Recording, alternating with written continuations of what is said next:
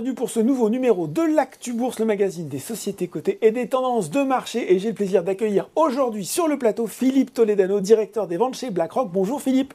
Bonjour Laurent. Alors Philippe, vous êtes un peu notre expert pour expliquer clairement les sujets compliqués, ça tombe bien. Il y en a un là euh, dont on va parler, c'est la Chine. La Chine comme thématique d'investissement, on va le jouer en deux volets. Et dans ce premier volet, on va déjà euh, poser les bases, comprendre au-delà de l'actualité, euh, bien sûr on va forcément parler des restrictions sanitaires, mais plutôt de comprendre aujourd'hui quelle est la situation de la Chine, force, faiblesse, la position de son économie, de ses marchés financiers, et puis surtout quelle place in fine, elle doit occuper au sein de la stratégie d'investisseurs particuliers. on commence tout simplement aujourd'hui, la Chine, force, faiblesse. Eh, écoute, Laurent, en fait, on est sur une situation, euh, euh, je dirais, de, chamboulement mm. complet. Hein. Ça fait dix ans que la Chine croît à tous les niveaux, macroéconomiques, euh, échanges internationaux, finances. Euh, on a une expansion chinoise qui, s'est installée et, qui, et, dont, et avec laquelle on est maintenant euh, presque habitué. Hein. Euh, et arrive la crise Covid, mm. et effectivement, c'est un chamboulement parce que ça perturbe euh, ce plan de, progression de, la Chine. Cette musique euh, bien réglée. Bien réglée. Euh, et, évidemment que on, avait tous l'espoir d'un redémarrage mm. pour toutes les grandes zones géographiques, mais on voit bien que cette année a été une année difficile pour ce redémarrage post-Covid pour la Chine. Bon, alors il y a forcément le Covid, il y a aussi, je dirais peut-être plus stratégiquement, ces frictions, cette opposition stratégique avec les États-Unis aussi. Oui, alors je dirais qu'on est dans un énorme mouvement global mmh. euh, où les échanges internationaux sont remis en question mmh. à la lumière d'une réindustrialisation au niveau local, au niveau de chaque grande région. Mm. C'est vrai pour les États-Unis, c'est vrai pour l'Europe aussi. Hein. Mm. Euh, donc on voit bien que euh, euh, ça et là, la question des échanges internationaux et, la Chine comme grand atelier du monde est remise un peu en cause. Alors est-ce qu'il faut y voir une grande faiblesse pour la Chine à, l'avenir? Pas évident, hein, pas évident parce que ça, pour le coup, c'est quelque chose qui a été un peu anticipé par les autorités chinoises et ils ont déployé une, une, nouvelle philosophie économique qu'on appelle double circulation. Il va falloir expliquer. Ah, double circulation, alors euh, avec euh, toute la, subtilité euh, des, Chinois, hein, pour ah. décrire ça, on est dans un, dans un phénomène macroéconomique où on va vouloir conjuguer à la fois un peu plus d'indépendance vis-à-vis de l'extérieur pour mhm. les Chinois, hein, mhm. donc moins de dépendance par rapport à la demande des Américains, à la demande des Européens. un peu moins d'exportation, in fine. Un peu moins d'exportation. Euh, mais euh, euh, à la faveur d'un marché domestique, un marché domestique qui, qui, reprend des couleurs, mmh. qui va favoriser le bien-être mmh. social, local, qui va finir de d'achever des plans de développement au niveau local qu'on n'a pas eu encore, hein, mmh. parce que c'est pas uniforme, c'est un continent quasiment. Hein. Autant on a des régions très très bien développées dans le sud, autant dans d'autres coins de, la Chine, c'est plus compliqué. Donc voilà, il y, a un énorme travail, les infrastructures, les, les conditions sociale.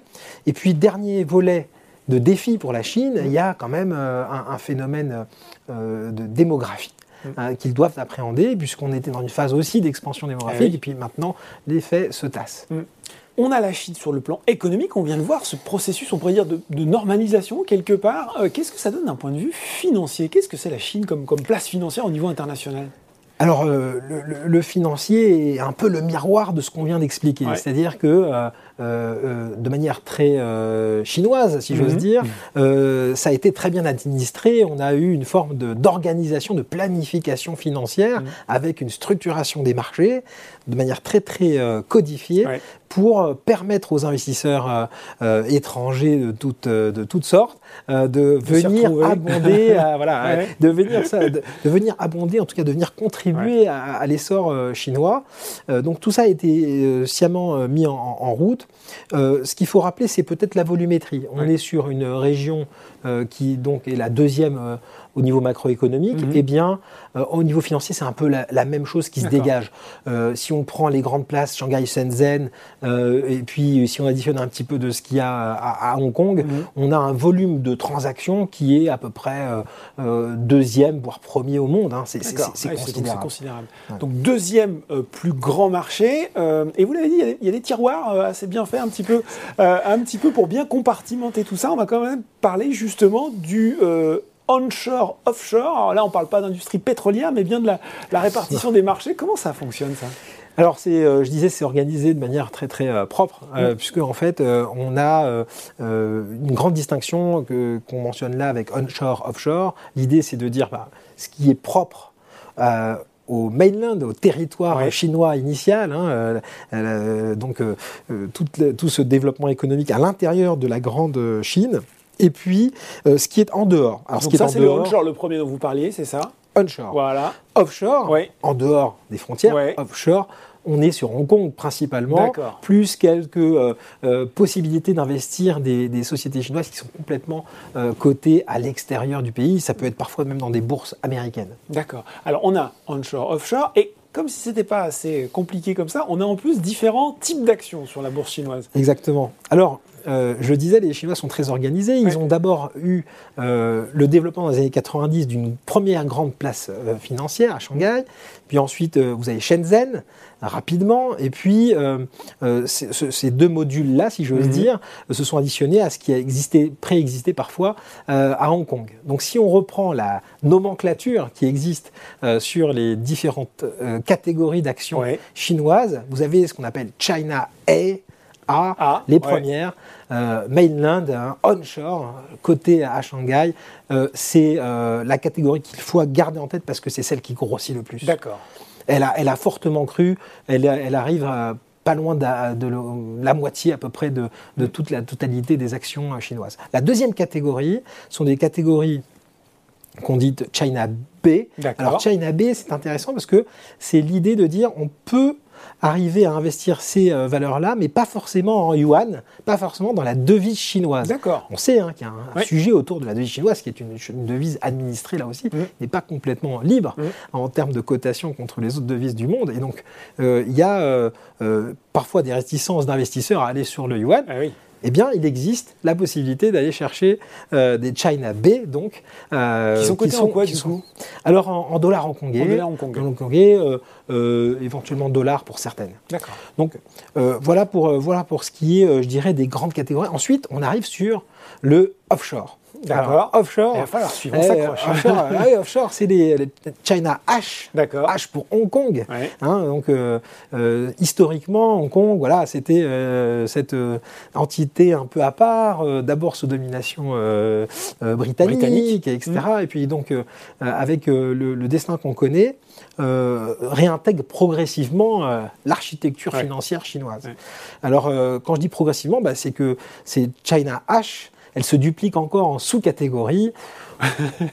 on peut les rappeler rapidement. rapidement parce que très rapidement. ce qui est intéressant de retenir, c'est qu'on retrouve les entreprises mhm. chinoises du mainland, hein, de, la, de, la, de la grande Chine, qui viennent se lister euh, aussi sur Hong Kong pour capter un maximum de capital. Et donc, euh, c'est ça qu'on va retrouver en complément des China H, hein, les, valeurs hongkongaises pures. Euh, peut-être, pour simplement dire complètement les choses, ce qui va être intéressant, c'est de venir faire son marché selon le type de secteur dont on a besoin je pense notamment euh, aux valeurs technologiques. Les valeurs technologiques, en miroir du Nasdaq, les mhm. Chinois sont très, euh, euh, je dirais, intéressés à reproduire le modèle américain. Et, avec un certain succès d'ailleurs. Avec un certain succès. Donc on, a tout à fait cette intention-là derrière cette nomenclature. Alors on a vu le développement économique. Comment ça s'est développé au niveau financier justement? Alors, je dirais, euh, c'est intéressant de mettre euh, en, relation euh, ce développement avec ce qui s'est passé au niveau des grands indices boursiers. si on prend un indice émergent, la place de la Chine arrive maintenant presque à la moitié euh, de l'exposition des actions émergentes. C'est considérable. C'est assez logique avec ce qu'on vient de dire auparavant. C'est en miroir. Et, euh, et, je dirais que euh, ce qu'il faut retenir, et je, me répète, mais c'est important, les China A que je mentionnais tout à l'heure mm. représentent maintenant une, part importante, hein, les deux tiers, à peu près les deux tiers de ces 50% d'actions émergentes mm. chinoises. si, si, si on met en perspective avec les autres catégories d'actions chinoises, mm. les autres sont plutôt en recul, les, fameuses offshore. hein, les, les, hongkongaises, eh bien, elles, elles, se, elles, se, réduisent progressivement. On voit bien l'intention politique qu'il y a derrière là de uniformiser, de ramener, je dirais, euh, de normaliser vers, euh, vers euh, les grandes places boursières, Shanghai, Shenzhen. Mmh. Maintenant qu'on a bien expliqué ça, quelle est finalement la position de BlackRock sur les différentes classes d'actifs chinoises? Peut-être si on commence par les actions. Alors, dans le contexte qu'on vient de décrire, on est plutôt à la neutralité. Ouais. Euh, on n'a pas encore les voyants euh, qu'on aurait voulu avoir au vert, euh, comme je, je l'évoquais dans, cette, dans ce redémarrage post-Covid ou encore de Covid résiduel, on va dire, si, si, pas on encore peut, complètement si on peut réglé, dire ça hein. comme ça. Donc, donc voilà, on est une forme de neutralité. Ça vaut d'ailleurs aussi pour les obligations chinoises qui ont certainement beaucoup d'avantages, on pourra le rappeler en, en fin d'intervention, mmh. sur, sur euh, la composition du portefeuille. D'accord. Et justement, bah oui, j'ai envie de savoir aussi ce qui se passe sur les obligations. Alors, sur les obligations, euh, bah, on peut euh, simplement découper l'univers par niveau de risque. D'accord. Hein, il y a bien sûr les obligations d'État pur. Mmh. On est là sur des obligations émises par le gouvernement chinois mmh. En direct. Ensuite, deuxième niveau, on a euh, ce qu'on appellerait en, en, Europe ou aux États-Unis des agences d'État. Mmh. Alors, euh, elles sont euh, soit dévolues à des activités bancaires, mais reliées au développement local pour une région ou une autre. Il faut rappeler qu'on est sur un continent, donc mmh. il y a des interventions, des délégations d'intervention à différents niveaux. Donc, ces agences, c'est le deuxième niveau. Troisième niveau, le crédit, hein, un crédit privé, tout simplement. Là, univers beaucoup plus risqué, il faut, il faut le rappeler. Euh, on, on, se souvient de ce qui s'est passé au niveau immobilier en Chine, hein, euh, un peu plus tôt, il y a quelques mois, fin d'année dernière euh, et cette année encore. Hein.